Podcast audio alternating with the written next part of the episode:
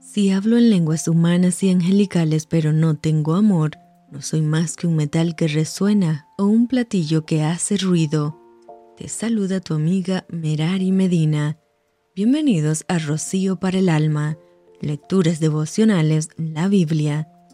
Segunda de Reyes, capítulo 6. Los hijos de los profetas dijeron a Eliseo, He aquí el lugar en que moramos contigo, nos es estrecho. Vamos ahora al Jordán y tomemos de allí cada uno una viga, y hagamos allí lugar en que habitemos. Y él dijo, Andad. Y dijo uno, Te rogamos que vengas con tus siervos. Y él respondió, Yo iré. Se fue pues con ellos, y cuando llegaron al Jordán, cortaron la madera. Y aconteció que mientras uno derribaba un árbol, se le cayó el hacha en el agua, y gritó diciendo, Ah, Señor mío, era prestada el varón de Dios preguntó, ¿dónde cayó? Y él le mostró el lugar. Entonces cortó él un palo y lo echó allí, e hizo flotar el hierro, y dijo, tómalo. Y él extendió la mano y lo tomó. Tenía el rey de Siria guerra contra Israel, y consultando con sus siervos, dijo, en tal y tal lugar estará mi campamento. Y el varón de Dios envió a decir al rey de Israel, mira que no pases por tal lugar, porque los sirios van allí. Entonces el rey de Israel envió a aquel lugar que el varón de Dios había dicho. Y así lo hizo una y otra vez con el fin de cuidarse, y el corazón del rey de Siria se turbó por esto, y llamando a sus siervos les dijo, ¿No me declararéis vosotros quién de los nuestros es del rey de Israel? Entonces uno de los siervos dijo, no, Rey Señor mío, sino que el profeta Eliseo está en Israel, el cual declara al Rey de Israel las palabras que tú hablas en tu cámara más secreta.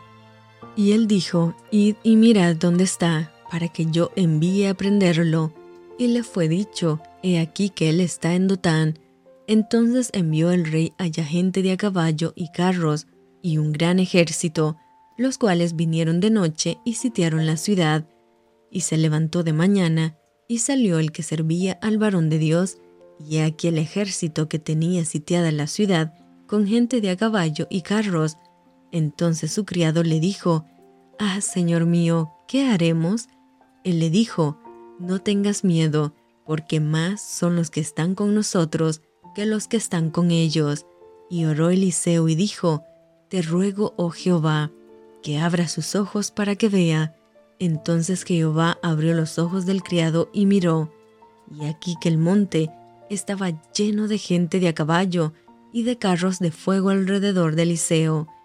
Y luego que los sirios descendieron a él, oró Eliseo a Jehová y dijo, Te ruego que hieras con ceguera a esta gente, y los hirió con ceguera, conforme a la petición de Eliseo.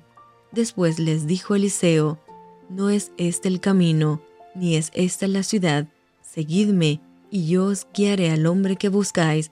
Y los guió a Samaria.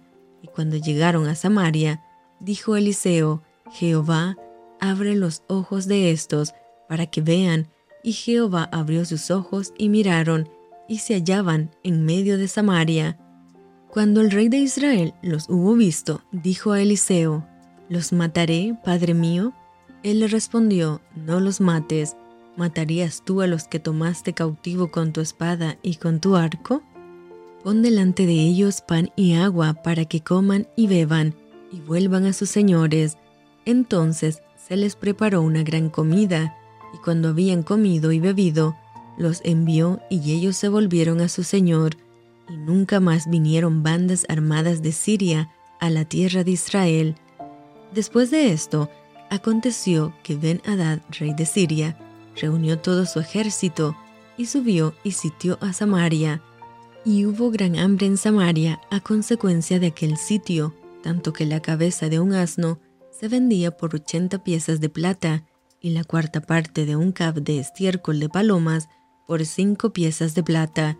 Y pasando el rey de Israel por el muro, una mujer le gritó y dijo, Salva, rey señor mío.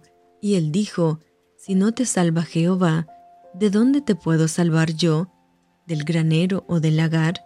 Y le dijo el rey, ¿qué tienes? Ella respondió, Esta mujer me dijo, Da acá tu hijo, y comámoslo hoy, y mañana comeremos el mío. Cocimos pues a mi hijo, y lo comimos. El día siguiente yo le dije, Da acá tu hijo, y comámoslo, mas ella ha escondido a su hijo.